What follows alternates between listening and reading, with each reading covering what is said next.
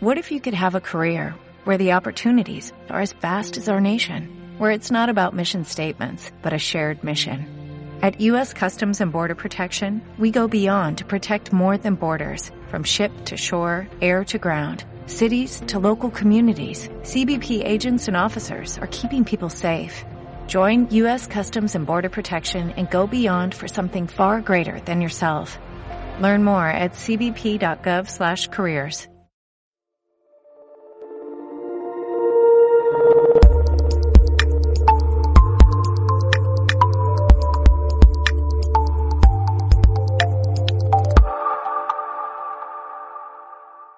Amén. Yo también quiero darte gracias, Padre, y encomendarme a ti, Señor, con temor y temblor.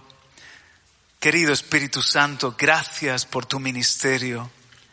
Gracias por poder estar con mis hermanos.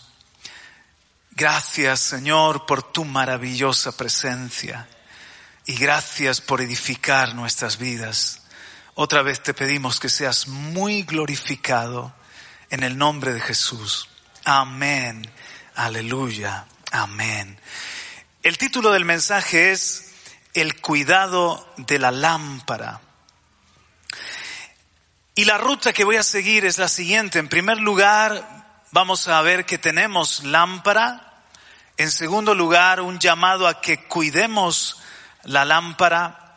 Y en tercer lugar, para terminar, algo profético que el Señor ha puesto en mi corazón compartir con vosotros para la casa, para el amanecer de la esperanza.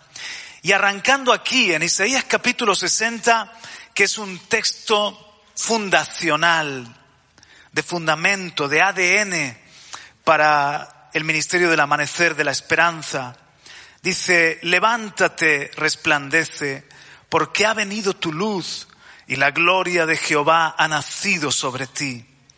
Porque aquí que tinieblas cubrirán la tierra y oscuridad las naciones, mas sobre ti amanecerá Jehová y sobre ti será vista su gloria y andarán las naciones a tu luz y los reyes al resplandor de tu nacimiento. Me encanta el lenguaje de la Biblia que es tan gráfico. El Señor constantemente nos pinta cuadros, nos habla con imágenes, nos habla con figuras. Y en este caso, al hablar de lámpara, evidentemente vamos a estar recordando que Jesús, Él es la luz del mundo, como dijo en Juan capítulo 8, versículo 12, yo soy la luz del mundo, el que me sigue no andará en tinieblas, sino que tendrá la luz de la vida. Y nosotros, por lo tanto, somos también su luz en este mundo. Ahora, quiero que veas tu vida como una lámpara. Tenemos lámpara. Voy a hablar de algunas lámparas que tenemos, así que mira a alguien cerca y dile, tú eres una lámpara del Señor. Tenemos la luz del Señor. Dice en Lucas 12:35, Lucas 12:35, estén ceñidos vuestros lomos y vuestras lámparas encendidas. ¿Me pones el 36 también, por favor? Y vosotros sed semejantes a hombres que aguardan a su Señor que regrese de las bodas. Esta parábola de los siervos vigilantes nos recuerda que tienen que estar nuestros lomos ceñidos, que necesitamos estar firmes, estar fuertes y preparados siempre en vela sabiendo que nuestro Señor regresa. Pero también dice ahí, y vuestras lámparas, dice que tienen que estar encendidas. Así que tenemos una lámpara en nuestra vida por el Espíritu Santo que nos ha sido dado, que vive en nosotros, yo soy la luz del mundo, el que me sigue no, no andará en tinieblas, sino que tendrá la luz de la vida. No somos la luz en el sentido de que la luz nace de nosotros. Tenemos la luz porque la luz es Jesucristo que habita en cada uno de nosotros. Y en ese sentido somos una lámpara del Señor. Aleluya. En segundo lugar, tenemos lámpara en este maravilloso libro. Levanta tu Biblia, amén. Te diría que lo besaras, pero vaya a ser que alguien piense que es bibliolatría, no, no. Amamos la palabra y dice en el Salmo 119, versículo 105 lámpara es a mis pies tu palabra y lumbrera a mi camino. Además en Proverbios 6, 23 también dice algo parecido, porque el mandamiento es lámpara y la enseñanza es luz y camino de vida, las, reprensiones que te instruyen. Así que el Señor ha dejado, tenemos la lámpara de su palabra y ha dejado en este mundo su bendita antorcha, la luz de la palabra de Dios para podernos alumbrar en un tiempo tan oscuro como el presente. Pero además el Espíritu Santo es lámpara. Lo vemos en Apocalipsis capítulo 4 y versículo 5. Qué imagen, miren el trono dice, y del trono salían relámpagos y truenos y voces. Y delante del trono ardían siete lámparas de fuego. ¿Cuántas lámparas? Siete lámparas de fuego, las cuales son los siete espíritus de Dios. Ahora sabemos que no es que el Señor tenga siete espíritus. El número siete nos habla de perfección. El número siete nos habla precisamente de Isaías capítulo 11, verso 1 y 2. Saldrá una vara del tronco de Isaí y un vástago retoñará de sus raíces. Está refiriéndose a Jesús que iba a nacer de la casa de David precisamente y reposará, reposará sobre él el espíritu de Jehová. Uno. Espíritu de sabiduría. Dos y de inteligencia, tres, espíritu de consejo, cuatro, y de poder, cinco, espíritu de conocimiento, seis, y de temor, de Jehová. Así que en Jesús, Él fue la lámpara de este mundo porque reposó sobre Él el Espíritu Santo. Además de que Él es el verbo, la palabra encarnada, reposó sobre Él el Espíritu de Dios, el Espíritu del Señor que está hoy aquí. Es la lámpara también de este mundo con esa plenitud que hemos visto en Isaías capítulo 11. Entonces, claro, nosotros como portadores de la palabra de Dios, como portadores del mensaje y también cada uno de nosotros que tenemos al Espíritu Santo, ¿cuántos tienen aquí al Espíritu Santo? Aleluya.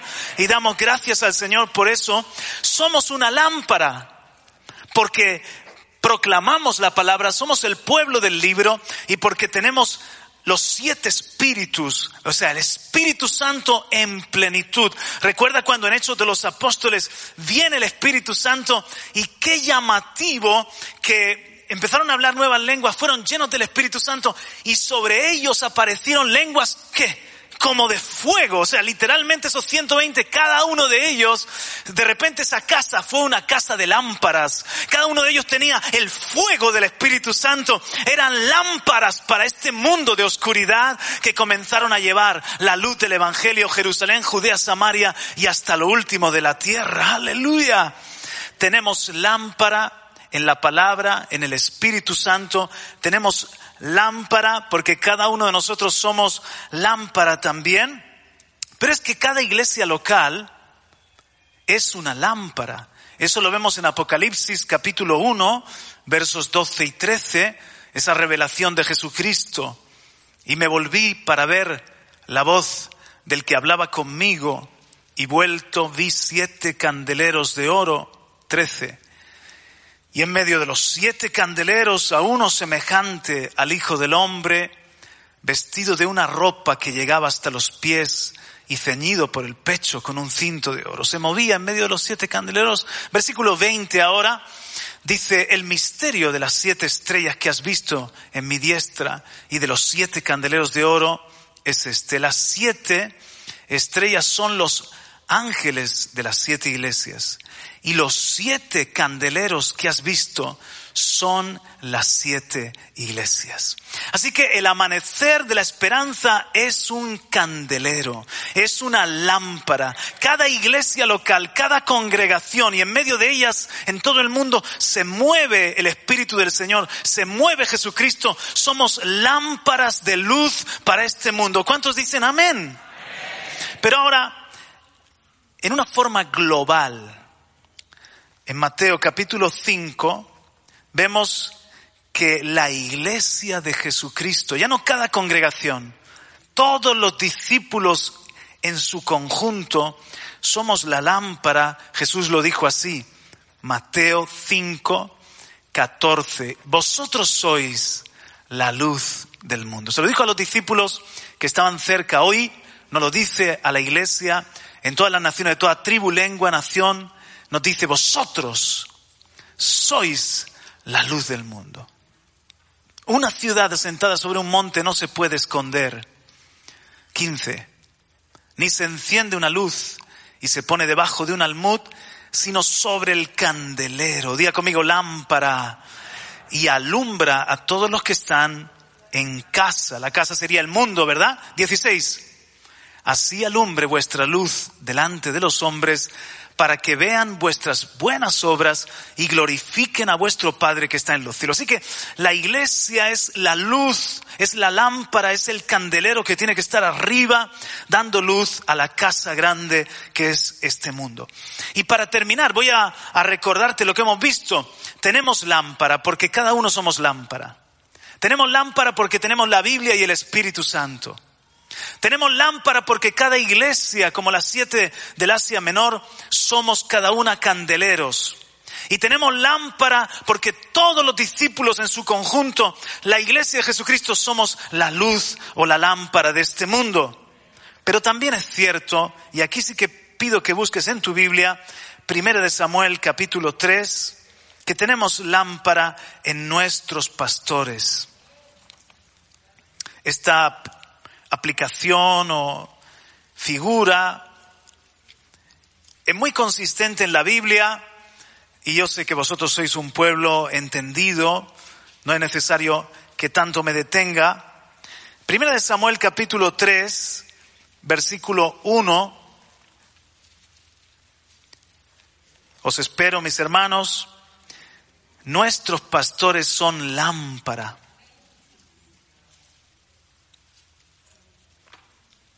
El joven Samuel ministraba a Jehová en presencia de Elí y la palabra de Jehová escaseaba en aquellos días.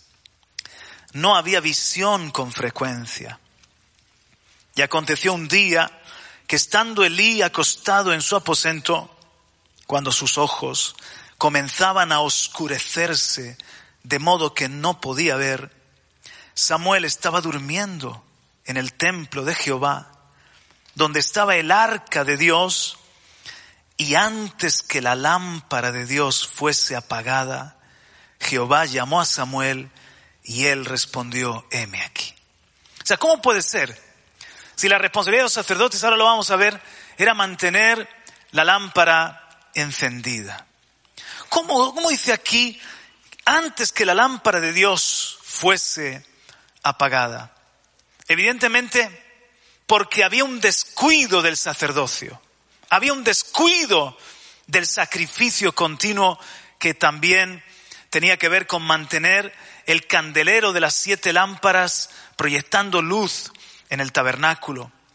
Entonces, hay una aplicación literal. La lámpara no la estaban cuidando bien. Pero también hay una aplicación profética porque Estamos hablando de profetas, estamos hablando de Samuel y vemos que la lámpara era eh, Elí. Tened en cuenta que Elí es el penúltimo juez, el líder principal de Israel en este momento. La lámpara era Elí, la lámpara eran sus hijos, Omni y Pero Elí estaba, estaba en decadencia, estaba, eh, eh, estaba deshonrando a Dios. Los hijos de Elí en, en corrupción total. Elí estaba ya muy mayor, ciego, pero no solamente estaba ciego físicamente, sino ciego en su discernimiento espiritual. Y a punto de apagarse la lámpara, porque el trágico final, ya lo sabéis todos, Elí se desnucó, omnifines mueren, el Señor hace que esa lámpara se apague, porque va a levantar una nueva lámpara, un nuevo juez, un nuevo profeta y sacerdote, que era el joven Samuel. Y mientras que la lámpara estaba tan débil en días de Elí, que vemos que escaseaba la palabra. Antes hemos dicho que el espíritu y la palabra es la luz, es la lámpara. ¿Y qué dice aquí? Escaseaba la palabra y la visión no era frecuente. Apenas había luz, era el, el pábilo humeando. Pero el Señor no iba a dejar que se apagara su lámpara y levanta una nueva lámpara en un joven llamado Samuel. Y dice en el capítulo 3, un poco más abajo, versículo 19, y Samuel creció. Y Jehová estaba con él y no dejó caer a tierra ninguna de sus palabras. Y todo Israel, desde Dan hasta Berseba, conoció que Samuel era fiel profeta de Jehová. Y Jehová volvió a aparecer en Silo, porque Jehová se manifestó a Samuel en Silo por la palabra de Jehová. Día conmigo, lámpara. Lámpara porque otra vez llega la palabra, dice en el capítulo 4, verso 1, y Samuel habló a todo Israel. La palabra salía desde Silo para todo Israel. Pero no solamente la palabra, el portador de la palabra, el pastor de este tiempo, el príncipe de, como juez y, sacerdote y, profeta de este momento, que era Samuel, el Señor se está levantando una nueva lámpara. Así que di conmigo, nuestros pastores también son lámpara. Entonces, den un aplauso, Señor, tenemos lámpara. Tenemos lámpara en, en el mundo, todavía brilla la luz de Cristo, aleluya. En segundo lugar, mi mensaje principal está aquí en este punto. Cuidemos la lámpara. Tenemos lámpara, pero en cada uno de estos aspectos el Señor nos llama a cuidar la lámpara. Y por cierto que cuidar la lámpara era responsabilidad de los sacerdotes. Tú eres sacerdote de Jesucristo. Tú eres sacerdotisa según el orden de Melquisedec. Cada uno de nosotros tenemos el llamado de cuidar la lámpara para que brille constantemente y para que no se apague. La lámpara no brilla los domingos. La lámpara no brilla en, días de fiesta. La lámpara no, ha de brillar en un momento donde dices, uy, qué bien estoy, qué, emocionalmente eh, animado estoy, sino que la lámpara debe brillar en nuestra vida constantemente. Siete días a la semana, 24 horas al día. Aleluya. Eso es lo que quiere hacer en nosotros el Espíritu del Señor. Vemos en Segunda de Crónicas 13, verso 10 y 11, que esa era la responsabilidad de los sacerdotes. Dice más en cuanto a nosotros, Jehová es nuestro Dios y no le hemos dejado. Y los sacerdotes, aquí está, los sacerdotes que ministran delante de Jehová son los hijos de Aarón. Y los que están en la obra son levitas, once, los cuales queman para Jehová los holocaustos cada mañana y cada tarde. Ahí está el sacrificio continuo y el incienso aromático. Y ponen los panes sobre la mesa limpia. Y el candelero de oro con sus lámparas para que ardan cada tarde o sea, renovaban el aceite. Ahí estaba el candelero con sus siete, siete lámparas.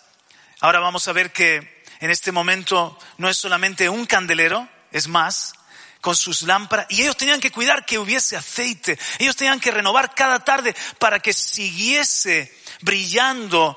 Porque en, en el templo de Salomón o en el tabernáculo de Moisés no había luz natural sino que la luz era la luz del candelero, la luz era la luz de las lámparas. Si los sacerdotes no hacían su trabajo, se quedaba en oscuridad el lugar santo. Y así, si nosotros no hacemos nuestro trabajo, el mundo se queda en, mayor oscuridad aún. Si nosotros no hacemos nuestra labor, si los que tenemos que ser luz no cuidamos la lámpara, ¿qué será de la casa en oscuridad, sumida en oscuridad? Va a quedar. Así que, diga conmigo, las lámparas son encomendadas a los sacerdotes. Y vamos a ver esto en, en, cada una de esas áreas. Primero, tú y yo, cada uno de nosotros debemos cuidar nuestra lámpara. ¿Cómo? Si el Espíritu es lámpara y la palabra también se trata de llenarnos, ya lo hemos dicho, del Espíritu y obedecer también la palabra. Cuando yo obedezco la palabra, cuando yo me lleno del Espíritu Santo, estoy cuidando bien mi lámpara. El mensaje se titula así, el cuidado de la lámpara. Pero hay algo hay algo que tiene que ver con los tiempos del fin, con los tiempos que estamos encarando o que estamos viviendo. Debemos ser conscientes de que estamos en esos días en lo que dice que la noche está avanzada. Estamos en esos días en los que dice que el novio se tarda. Estamos en esos días en los que a muchos les está agarrando sueño. Y es interesante en Mateo 25, si quiere lo proyectamos, Mateo 25, es interesante que a todas las vírgenes prudentes e insensatas les llegó el sueño. Leemos, dice entonces el reino de los cielos será semejante a diez vírgenes que tomando sus lámparas salieron a recibir al esposo. Cinco de ellas eran prudentes y cinco insensatas. Las insensatas, tomando sus lámparas, tenían lámpara, no tomaron consigo aceite, mas las prudentes tomaron aceite en sus vasijas juntamente con sus lámparas. Y tardándose el esposo, cabecearon todas y se durmieron. Y a la medianoche se oyó un clamor, aquí viene el esposo, salid a recibirle.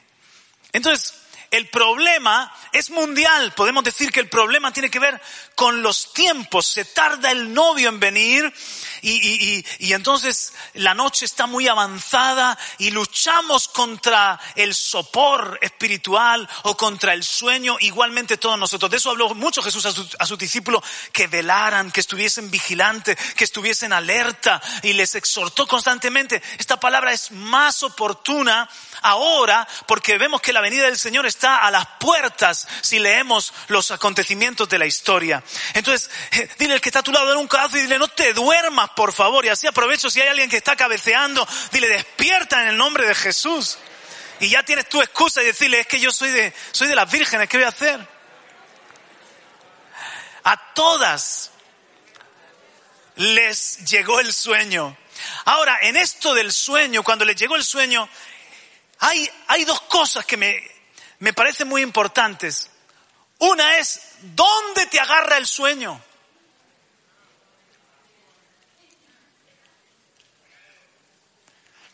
Yo recuerdo una vez que estaba con un jet lag impresionante, un cambio de hora impresionante. Estábamos en Colombia, en un retiro de pastores, y yo estaba sin dormir, y con el cambio de hora llegó la reunión de la noche. Y créeme que me encanta escuchar al pastor. Pero ese día, mis hermanos, menos mal que los hermanos de al lado me sujetaban, porque yo literalmente me iba. No era adoración, ¿eh? no era, me iba. Pero no es lo mismo que te agarre el sueño en primera fila a que te agarre el sueño como Eutico en la ventana. Dice que era una casa llena de lámparas. La iglesia es la casa de las lámparas. La iglesia tiene la luz de las lámparas. Pero en este tiempo de pandemia a muchos les ha agarrado el sueño sentados en la ventana. En un lugar peligroso. Y Dios está llamando a todos los que Dios ha hablado mucho de la dispersión. A todos los que todavía están en la dispersión, que vengan a la, casa, que vengan a las sillas, que, que, se dejen el sofá comodito, que se dejen de estar allí quizás eh, siguiendo los mensajes en su forma individual o familiar, porque hay un lugar en la casa, aleluya, para ti. Porque no es lo mismo que te, que te venga ese ataque de tinieblas y de oscuridad con tus hermanos al lado. Nos despertamos unos a otros, nos damos codazos unos a otros, a que te pilles solo en la ventana como Eutico. La pregunta mía es, Eutico, por amor de Dios, ¿qué haces tú allí? Era, era Pablo, era apóstol Pablo. Era el apóstol Pablo que estaba allí, era una reunión gloriosa. Eutico tenía que estar allí en primera fila. Al fin y al cabo, si se duerme, se cae al suelo y no le pasa nada. Pero cuando estás en la ventana, nunca te caes para adentro, siempre te caes para afuera. Entre Pinto y Valdemoro, decimos en España, ni adentro ni afuera, ni en el rey ni en el mundo, en Raimundo ni en, ni en la luz de adentro ni en las tinieblas de afuera. Estaba en un lugar indefinido, indeterminado, tibio. Y eh, cuando estás allí y te duermes, te caes para afuera. No te caes para adentro. Entonces, ¿qué hace un tico allí? Si te agarras sueño, es muy importante dónde te vence el sueño. Si te vence en la casa, no va a ser nada. Va a ser nada más que, uy, una cabezadita y otra vez la lámpara se va a encender en tu vida. Aleluya. Llamo a los euticos. Llamo a los que están todavía en su ventana que vengan a la casa, que se sienten allí. Pero en segundo lugar, mira conmigo que la clave o el tema no era tener o no tener lámpara. Las diez vírgenes tenían lámpara. La clave no es tener o no tener lámpara, la clave es tener o no tener aceite. Tener o no tener unción.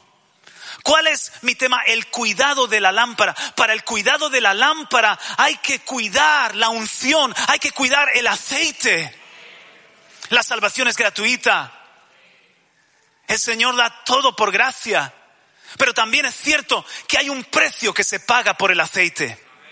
Hay un precio que se paga por la unción. Hubieron unas prudentes que además de llevar el aceite de la lámpara, porque todas llevaban el aceite de la lámpara, dice allí, hemos leído que tenían un depósito, una vasija, un aceite extra. Y mis hermanos, esto es un mensaje para nosotros, para este tiempo como nunca antes. El Señor nos está diciendo, necesitas unción extra, necesitas aceite extra, necesitas una porción mayor de mi aceite para que tu lámpara brille.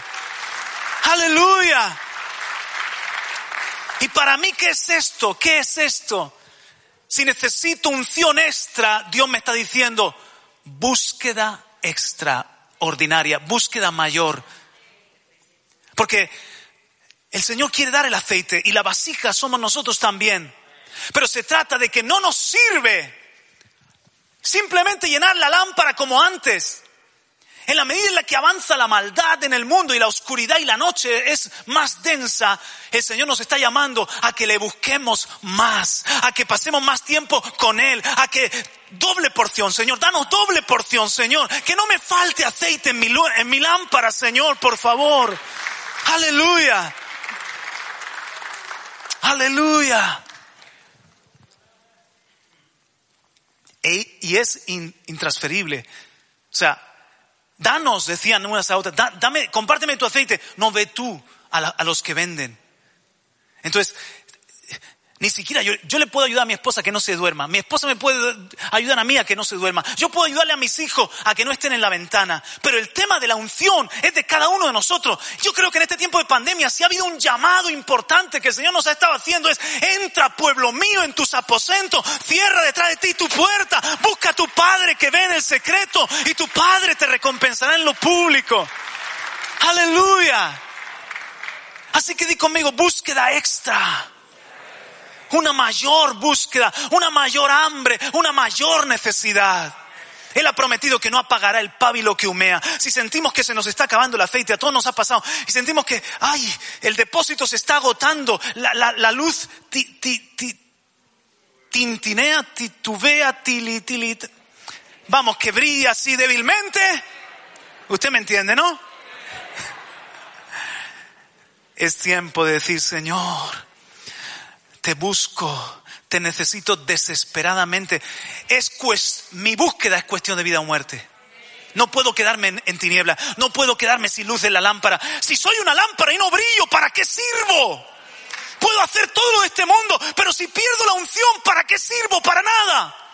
Es cuestión de vida o muerte. Aleluya.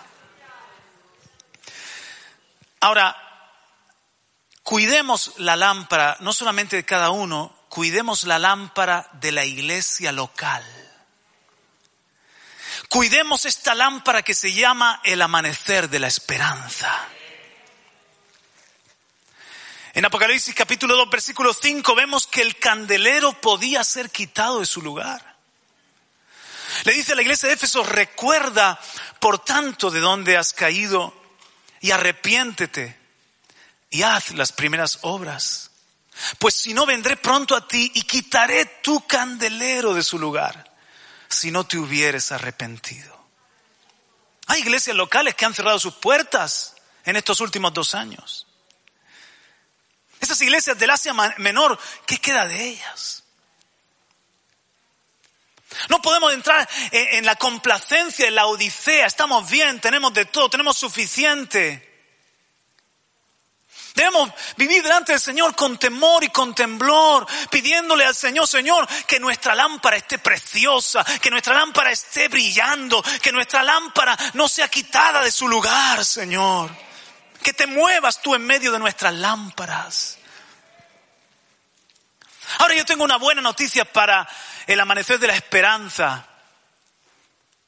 Dice en Primera de Reyes capítulo 7, versículos 48 y 49, que cuando Salomón prepara para el templo, hizo Salomón todos los enseres que pertenecían a la casa de Jehová, un altar de oro y una mesa también de oro, sobre la cual estaban los panes de la proposición, y cinco candeleros de oro purísimo a la mano derecha y cinco a la izquierda, frente al lugar santísimo con las flores, las lámparas y tenazas de oro. En el tabernáculo, un solo candelero con siete lámparas.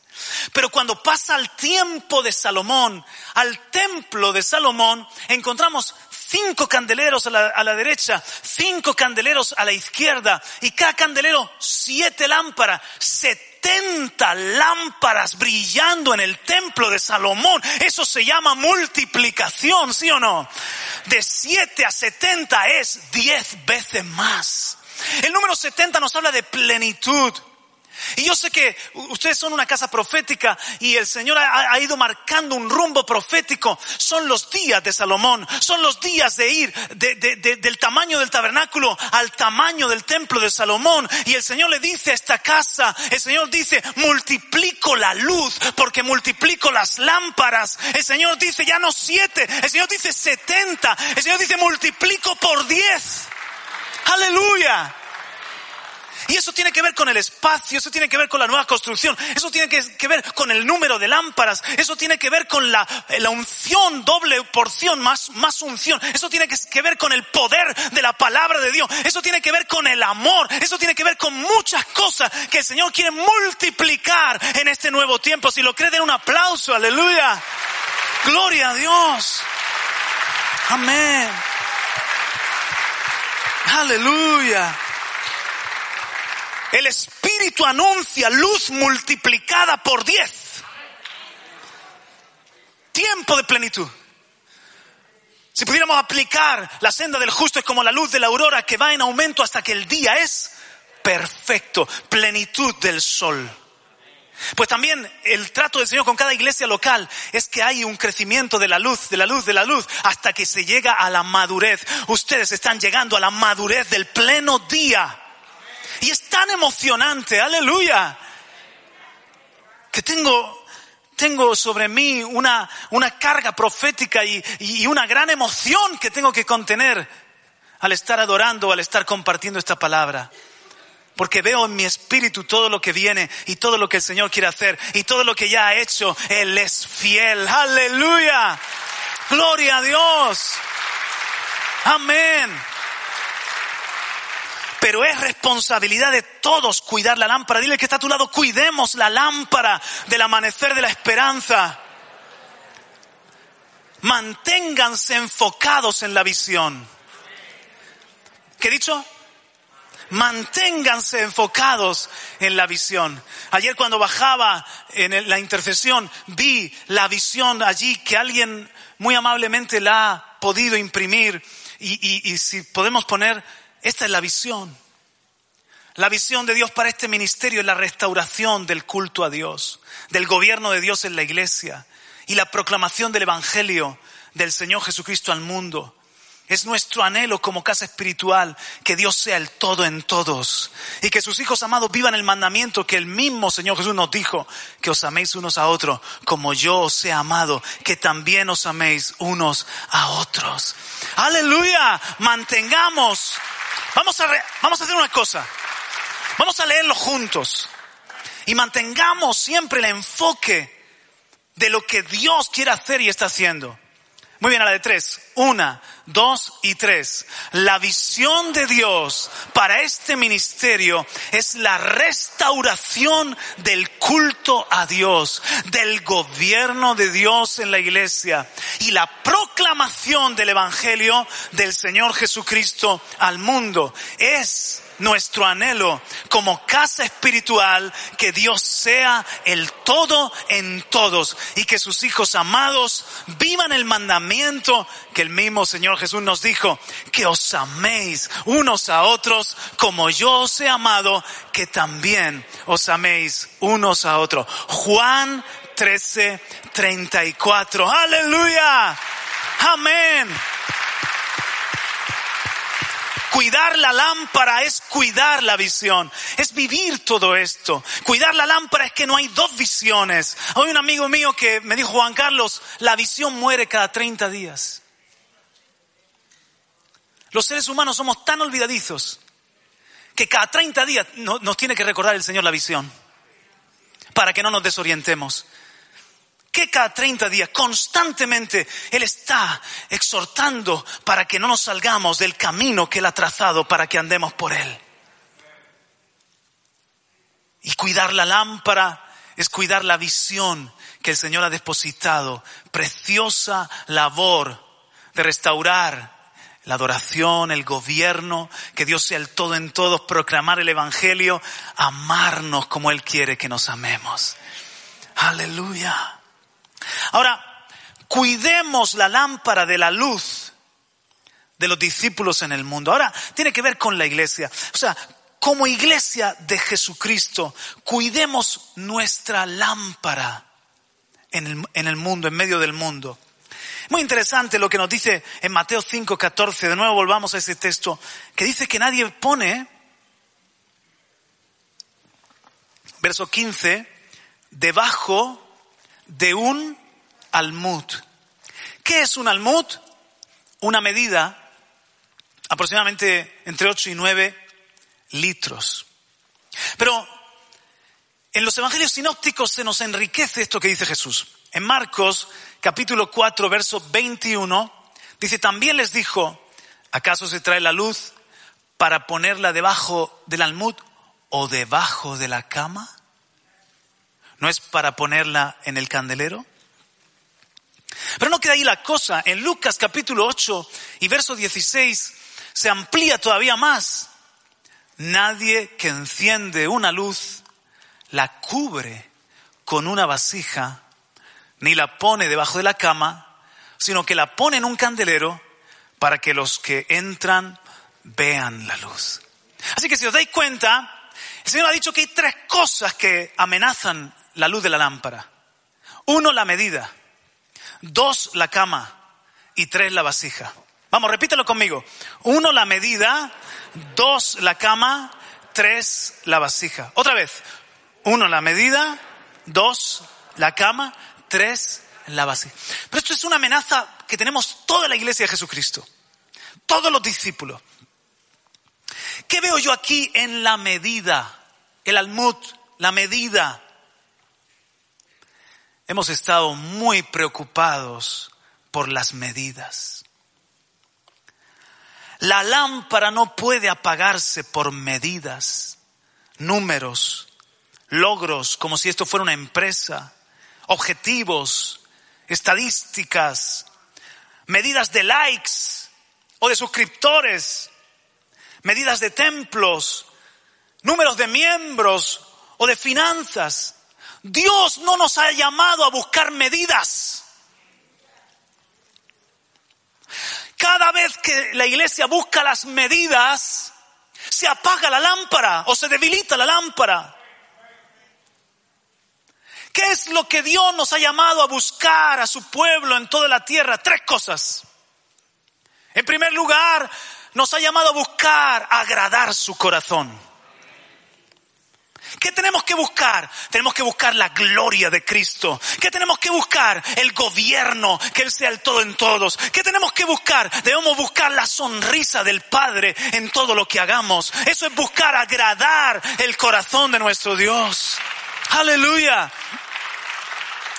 En segundo lugar, ¿qué tenemos que buscar? Tenemos que buscar la unción del Espíritu Santo, como antes estábamos mencionando. No salgáis de Jerusalén sino que debéis ser llenos del Espíritu Santo.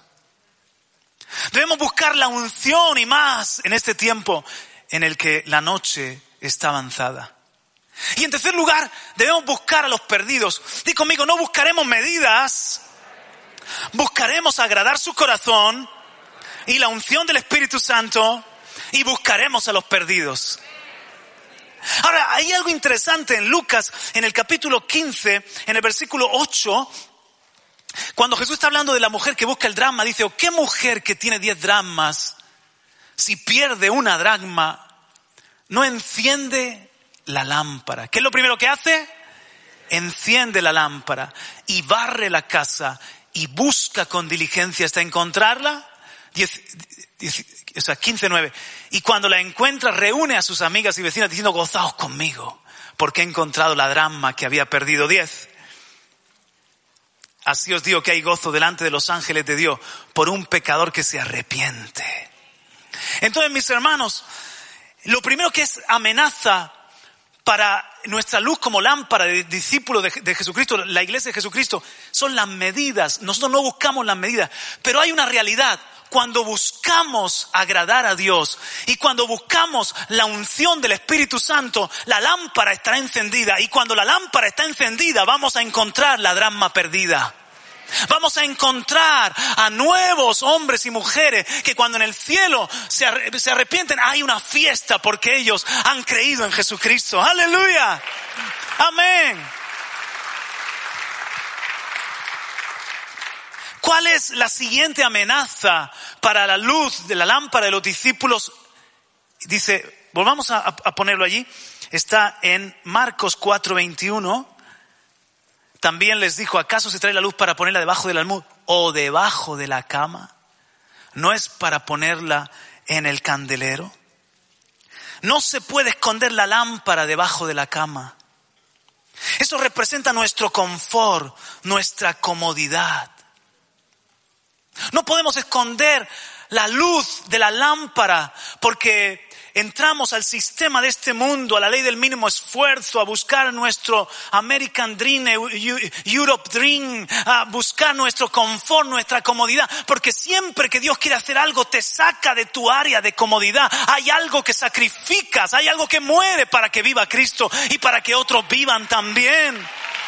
Entonces, hay que sacar la lámpara de debajo de la cama. Debajo de la cama también representa cuando éramos pequeños y teníamos pesadillas o ya de mayores, no sé, a veces y, y viene un peligro. ¿Dónde te escondes? Debajo de la cama. Y quizás hay lámparas que no están brillando suficiente por miedo. Pero el Señor dice, no escondas debajo de la cama, no te escondas debajo de la cama. Contigo está el león de la tribu de Judá. A nada debes temer. Si yo estoy a tu lado, no temas lo que puede hacerte el hombre. Saca la lámpara de debajo de la cama. Dile que está a tu lado, saca la, la lámpara de debajo de la cama. Aleluya. Hay una hermana querida, Ignacia, ella, que le hizo al Señor una especie de voto y dijo, Señor, todos los días le quiero hablar al menos a una persona de ti. Entonces llegó las 12 de la noche menos 5 minutos, esto me contaba el otro día, 12 menos 5, estaba tan cansada y ya iba a irse a la cama. Cuando de repente el Espíritu Santo le dice, hoy no le has hablado a nadie. Y ella se siente tan mal y dice, Señor, ¿qué hago? Y la cama le llamaba. Sabanás le llamaba.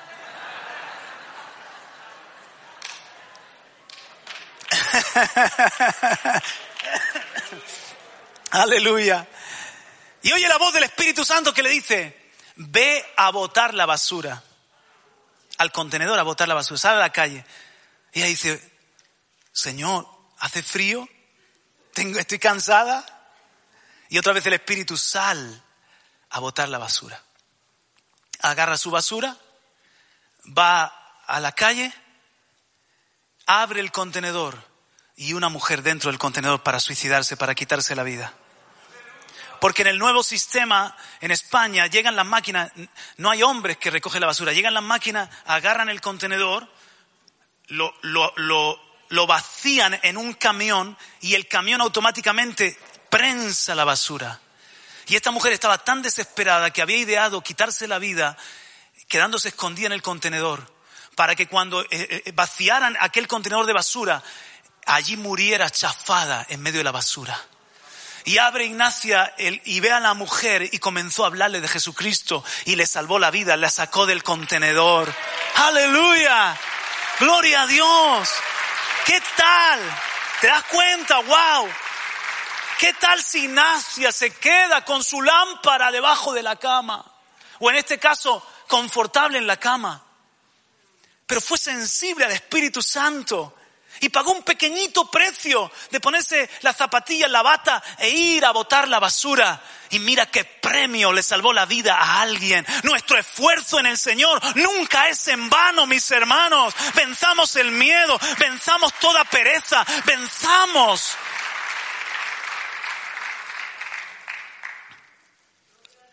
Peor aún en Lucas 8:16.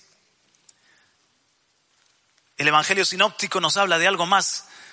Nadie que enciende una luz la cubre con una vasija ni la pone debajo de la cama, sino que la pone en un candelero para que los que entran vean la luz. Aquí habla ahora, hemos dicho la medida, el almud, debajo de la cama, y ahora habla de la vasija. O sea, una vasija que de, alguna manera es, es como, como si fuese un cubo que tapa la lámpara. Y al leer me he acordado, ha venido a mi, a mi pensamiento lo de Gedeón, cuando estaba en la montaña, que tuvieron que quebrar los cántaros para que brillara la antorcha. Hermano, el mundo no me quiere ver a mí, el mundo quiere ver a Jesucristo en mí. No se trata de la luz de ningún hombre, se trata de la luz de Jesucristo en nosotros. Aleluya.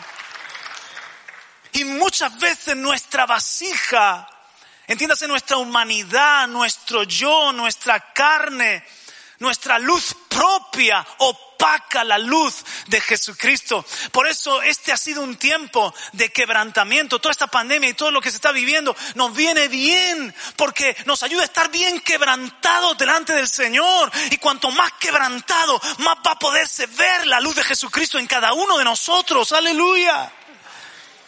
A nadie le gusta ser quebrantado.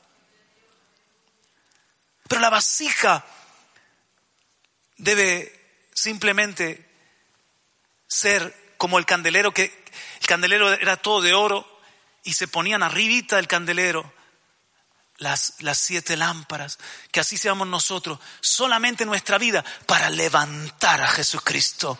Que si el Hijo del Hombre fuere levantado, a todos atraerá a Él.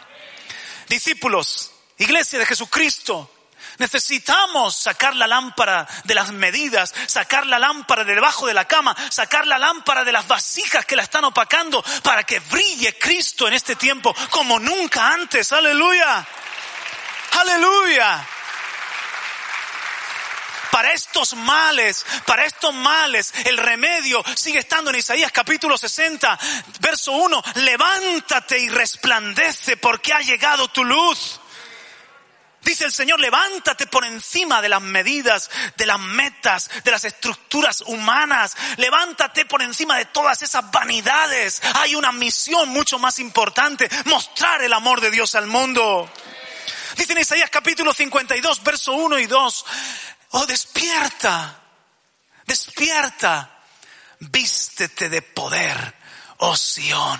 Hay que, hay que despojarse de toda desgana, de toda pereza, de toda comodidad, de toda tibieza y ceñirnos con el poder del Espíritu Santo. Aleluya.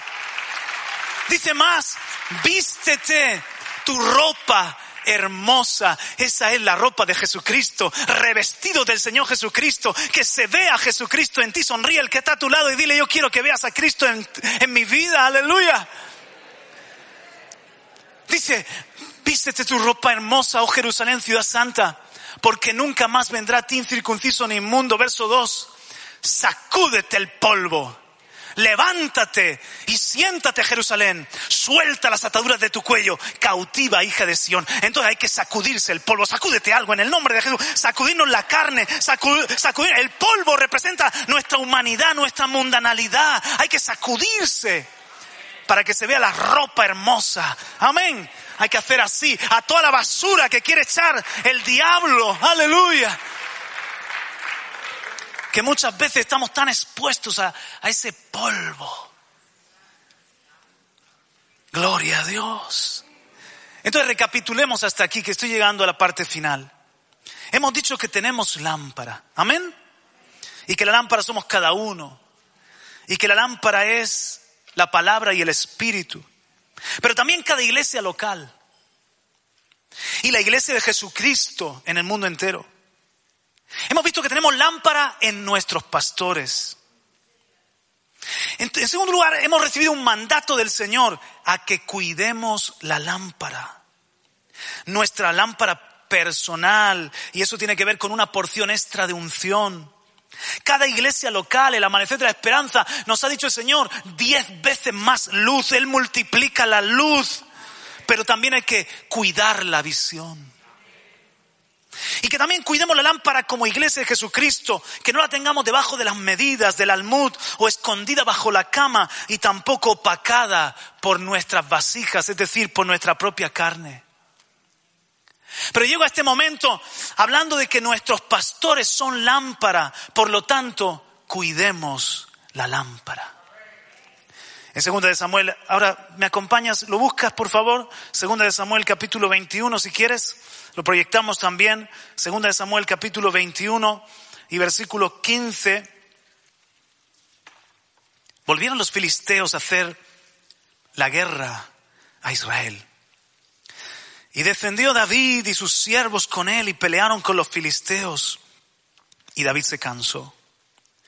E Isbi Benob, uno de los descendientes de los gigantes, cuya lanza pesaba 300 ciclos de bronce, Wow. Y quien estaba ceñido con una espada nueva trató de matar a David. Mas Abisai, hijo de Sarbia, llegó en su ayuda e hirió al filisteo y lo mató. Entonces los hombres de David le juraron diciendo, nunca más, de aquí en adelante, saldrás con nosotros a la batalla, no sea que apagues la lámpara de Israel. Y yo felicito de todo corazón por cómo cuidáis al pastor Radamés y a la pastora Migdalia. Os animo a seguir haciéndolo a través de este mensaje, a cuidar la lámpara. Y junto con ellos al resto de ancianos, de pastores, los que nos presiden, que los podamos valorar, honrar y cuidar la lámpara que el Señor ha encendido en medio nuestro. Que no nos suceda lo que es muy humano, que valoramos lo que tenemos cuando lo perdemos. Lo que hemos vivido con el pastor Manolo ha sido una gran enseñanza. Dice Elías, Eliseo, Padre mío, Padre mío, los carros de Israel y su gente de a caballo. Y a veces nos damos cuenta del tamaño de lámpara que Dios nos ha regalado cuando esa lámpara nos falta y decimos, Padre mío, Padre mío, los carros de Israel, o sea, el poderío de Israel, su gente de a caballo. Verdaderamente, Dios ha dejado en su iglesia carros de Israel y su gente de a caballo. Dios ha dejado en su iglesia hombres que cuando yo pienso en ellos, yo digo, Señor, gracias y por favor que no nos falten. Padre mío, Padre mío. Pero eso no hay que decírselo a ningún siervo de Dios cuando ya se nos ha ido. A nosotros que nos ha faltado ya Fernando. Ahora yo me di cuenta de cuántas cosas yo le daba importancia y que no tenían importancia y cómo lo echamos de menos y cómo sentimos su, su hueco, aunque el Señor lo llena, pero lo extrañamos. Y dan ganas de decir, Padre mío, Padre mío los carros de Israel y su gente de a caballo. Si estuvieras aquí sería más fácil la batalla. Pero por eso ahora se lo puedo decir al pastor Radamés. y Amigdalia. Y se lo puedo decir a otros siervos que, que considero, que valoro. Yo digo, Gracias Señor por estas lámparas que nos has dejado y que están brillando, que nunca les falte el aceite, que podamos decir, Padre mío, y honrar lo que tú has traído. Y esto no lo digo en un espíritu de adulación o de idolatría, lo digo en un espíritu profético, porque el mensaje se titula el cuidado de la lámpara. Y las lámparas son nuestros pastores también. Y no entremos en eso que a veces nos pasa a nosotros ahí en nuestro ministerio. Yo sé que aquí no pasa porque soy mucho más espirituales, pero en nuestro ministerio he descubierto que hay personas que nos honran a mí, a Vanessa. Porque saben que somos los pastores principales y tratan con desdén al resto de los ancianos o al resto de los pastores. Entonces yo digo, la honra de ellos no es verdadera. Porque la honra es cuando tú valoras lo que es de Dios. Y sabes honrar lo que es de Dios. Tenga el apellido, el nombre que tenga. Amén. Entonces diga conmigo, vamos a cuidar las lámparas. Aleluya. Yo cuando estaba preparando el mensaje me imaginaba al pastor Radamés sentado como Moisés en la roca y con los brazos levantados. ¿Y sabes lo que me podía imaginar? Una fila de gente que estaríamos dispuestos a sostener los brazos. No, amén. Es verdad. Aleluya. No solamente, o sea, imagínate al pastor Radamés sentado en la roca y su derecha y su izquierda. ¿Cuántos haríamos cola por sostener los brazos un ratito? Los pastores, los ancianos, los diáconos, cualquier hermano, los siervos de las naciones y un montón de gente. Tenemos en la iglesia ahora una hermana que es de Turquía. O sea, es peruana, pero ha estado muchos años en Turquía. Se ha convertido en el YouTube del Amanecer de Esperanza. Y de Turquía, dice, pues, todavía no, no puedo llegar a, Nueva York, se llama Jackie ella por lo menos me quedo a mitad de camino, se ha venido a vivir a España y se congrega con nosotros. Pero ella me dice, dile a mi pastor Radamés que lo quiero mucho y le mando un abrazo. Porque ella se ha discipulado aquí con vosotros, siguiendo las reuniones por YouTube. Y es hermoso porque cuando está en medio nuestro, entonces te das cuenta de cómo el Señor le ha dado el corazón del reino, el ADN. Es que hermoso. O sea que hay un montón de gente en las naciones que son parte de lo que Dios está haciendo aquí también. Gloria al nombre de Cristo. Aleluya. Y que también sostendría los brazos de pastor y la, y la pastora sostendría los brazos. Pero el me decía, ¿sabes una cosa? Lo más importante no es eso. Porque también al Capone había quien le sostuviera los brazos y a Gengis Khan. ¿Me entiende alguien? Y a Hugo Chávez y a muchos otros. Siempre hay alguien para sostener los brazos. Aunque sea para que después cuando ya no estén se queden ellos allí. Lo importante es en qué roca te sientas. O sea, el éxito de nuestro ministerio, el éxito de esta casa, el amanecer de la esperanza, no solamente es la honra a la lámpara y sostener los brazos, es que la lámpara está fundada, está sentada en la roca inconmovible que es Jesucristo. Y Él dijo, yo edificaré mi iglesia y las puertas del Hades no prevalecerán contra ella. Aleluya al levantar los brazos al Padre de la casa, al varón de Dios, como Él está fundado en la roca, estamos cuidando la lámpara de Cristo. Estamos cuidando la edificación de la iglesia. Aleluya. Entonces, cuidar la lámpara personal, cuidar la lámpara de la iglesia local, cuidar la lámpara como discípulos, cuidar a nuestros pastores que también son la lámpara. Pero ahora termino con algo que es profético. Y si solamente para decir esto hemos viajado mi familia y yo, me doy por satisfecho. El resto de la fiesta que predique el pastor y yo me siento. y el Señor me decía, dile al amanecer de la esperanza, no se apagará la lámpara. Dile al amanecer de la esperanza, no se apagará la lámpara en este ministerio. Aleluya. Y a la vez, las dos cosas son complementarias. El Señor dice, no se apagará la lámpara. Y a la vez el Señor dice, pero sigan cuidando la lámpara. ¿Lo puedes ver conmigo? Y como vosotros sois entendidos, sabéis perfectamente que esta fue una promesa hecha a David, de que no se apagaría lámpara. Hay predicaciones de eso. Vamos a recordar los textos. El primero se lo dijo en días de Roboam, primera Reyes 11:36. A su hijo, en días de Roboam, a su hijo daré una tribu para que mi siervo David tenga lámpara todos los días delante de mí en Jerusalén, ciudad que yo me elegí para poner a mi nombre. Después con el hijo de Robán, que se llamaba Abiam, Primera Reyes 15:4.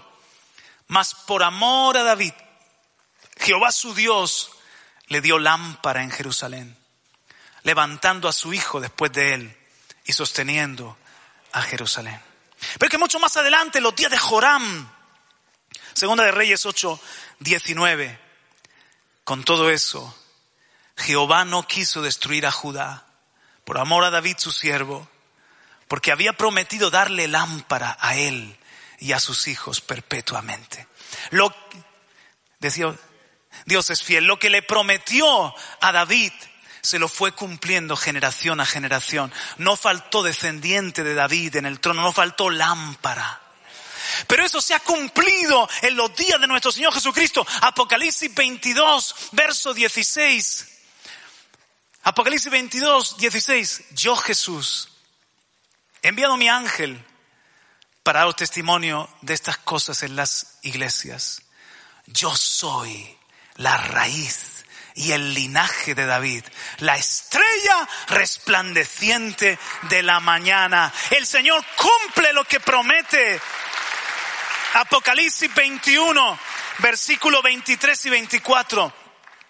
La ciudad no tiene necesidad de sol, ni de luna que brille en ella porque la gloria de Dios la ilumina y el cordero es su. Mira, mira qué lámpara tiene David ahora en Jerusalén. Versículo 24. Y las naciones que hubieran sido salvas andarán a la luz de ella. Y los reyes de la tierra traerán su gloria y honor a ella. Apocalipsis 22, verso 5. No habrá allí, allí más noche. Y no tienen necesidad de luz de lámpara, ni de luz del sol, porque Dios el Señor los iluminará y reinarán por los siglos de los siglos. Amén, aleluya. ¡Uh! El Señor le, dijo a David, no se apagará la lámpara, no faltará lámpara.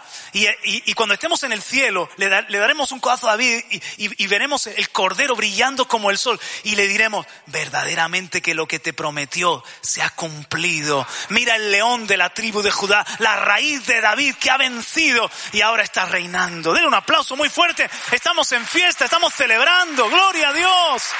Aleluya. Amén.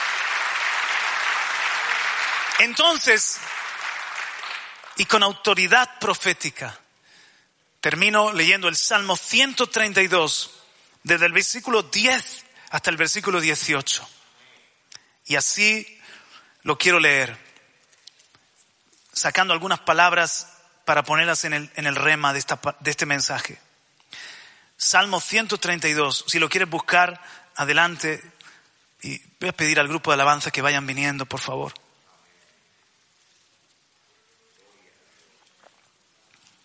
Salmo 132. Yo voy a usar la Reina Valera, versículo 10 al 18.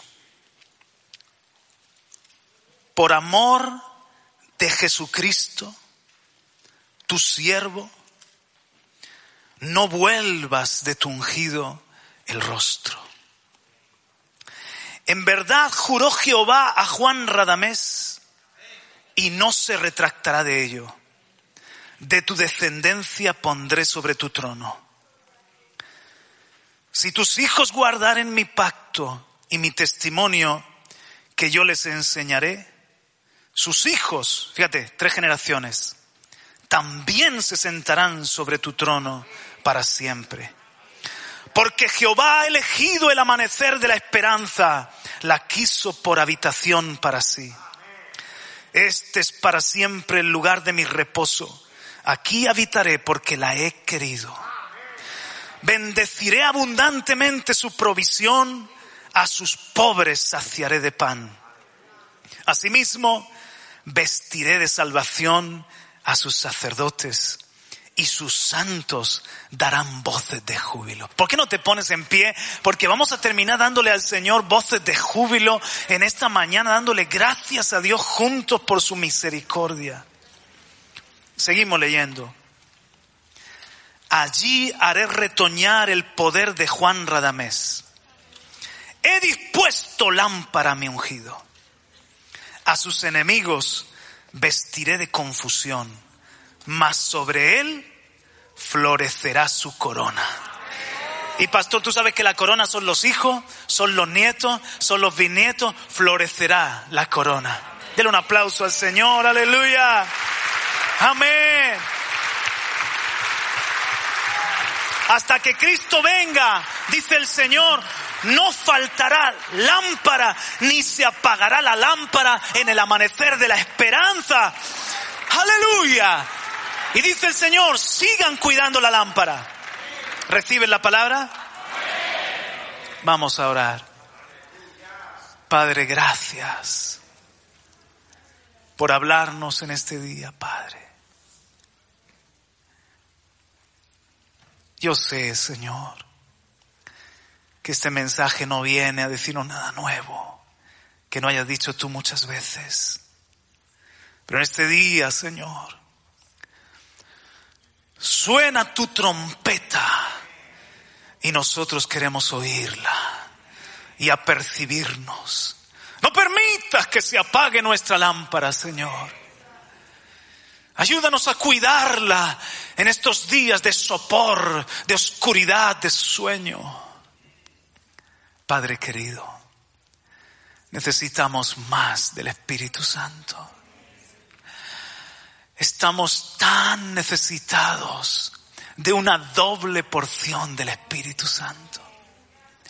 Yo me imagino el candelero en la, en la visión de Zacarías, y a un lado un olivo y a otro lado otro olivo vertiendo el aceite de la unción.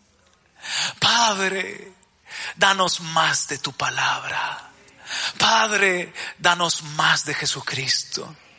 Danos más del Espíritu Santo, Señor, para que nuestra lámpara brille alegremente. Padre, gracias también por habernos levantado lámpara en el pastor Radamés, en la pastora Migdalia, en todo el cuerpo de, ancianos y pastores del amanecer de la esperanza. Muchas gracias, Señor. Porque ha brillado muchos años y sigue brillando. Y tú nos has dicho hoy que en este ministerio, en esta iglesia local, no se apagará la lámpara y no faltará lámpara. Aleluya. Ayúdanos a seguir, Señor, levantando los brazos, cuidando el propósito, celando la visión, alineados con lo que tú hablas. Gracias por habernos prometido setenta veces más luz. No siete, dices setenta plenitud. Tú llevas este ministerio a ese tiempo de Salomón, administrar el tiempo de la luz en plenitud, Señor. Y yo ya lo puedo ver. Y tiemblo delante de ti, Señor. Que juntos cuidemos este candelero. Te lo pedimos en el nombre de Jesús. Amén y amén. Aleluya. Cuánta alegría celebramos tus maravillas. Tus obras son dignas de ser festejadas, recordadas, gratificadas. Gracias. Muchas gracias, oh Dios, por esta palabra. La valoramos, la estimamos más que el oro. Nos ha confirmado, Dios, nuestro llamamiento como iglesia, como creyentes. Gracias, muchas gracias, Dios porque tu espíritu habla hoy, porque tú no callas. Bienaventurado el pueblo que tiene palabra tuya. Bienaventurado el pueblo que tiene su luz encendida, su lámpara y su antorcha. Oh Dios, brillando. Gracias, oh Dios. Por favor, bendícenos y ayúdanos individualmente a cada uno y a todos colectivamente para que podamos sometidos a ti, al Espíritu Santo, conservar y guardar el aceite bendito de la unción, para que haya combustible y haya energía y haya fuego y haya luz, Señor, en nuestras lámparas, para poder representar a Jesús como la luz del mundo y poder cumplir con, el propósito santo que tú nos has encomendado. Y cuando el Señor venga nos encuentra haciendo estas cosas. Muchas gracias. Ahora, Señor Dios, vamos camino a nuestras casas. Queremos que como siempre, desde que nos congregamos aquí y estamos viajando estas horas, tú nos has cuidado a todos y nos has librado del mal. Ahora, llévanos también a nosotros, a nuestros hogares que vayamos rumiando esta palabra, Dios mío, meditándola en nuestros corazones, porque no es solamente una verdad para hoy, es una verdad para mañana, para pasado y para siempre hasta el día del Señor. Gracias por hablarnos, ayúdanos Señor, porque tú no te callas cuando hay un pueblo que te escucha, Dios. Queremos ser ese pueblo que tiene ojos para ver, oídos para oír y corazón para entender. Gracias. Yo bendigo a tu pueblo en tu nombre. Hermano hermana, yo te bendigo en el nombre de Jesús, en el nombre de su palabra, de su pacto, de su generosidad, con las unciones de Jesús, sabiduría, consejo, inteligencia, poder, conocimiento, consejo, temor reverente, añado revelación, sea la bendición de Dios sobre todos la gracia del Señor Jesucristo, el amor de Dios y la compañía del Espíritu permanezca con nosotros. Y sean bendecidos nuestros niños también. En el nombre de Jesús. Aleluya. Den un aplauso al Señor. Amén.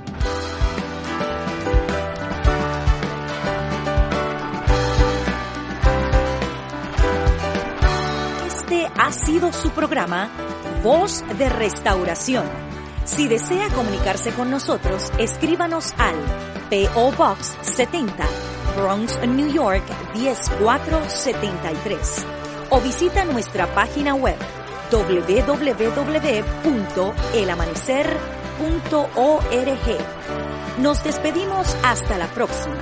Que Dios te bendiga.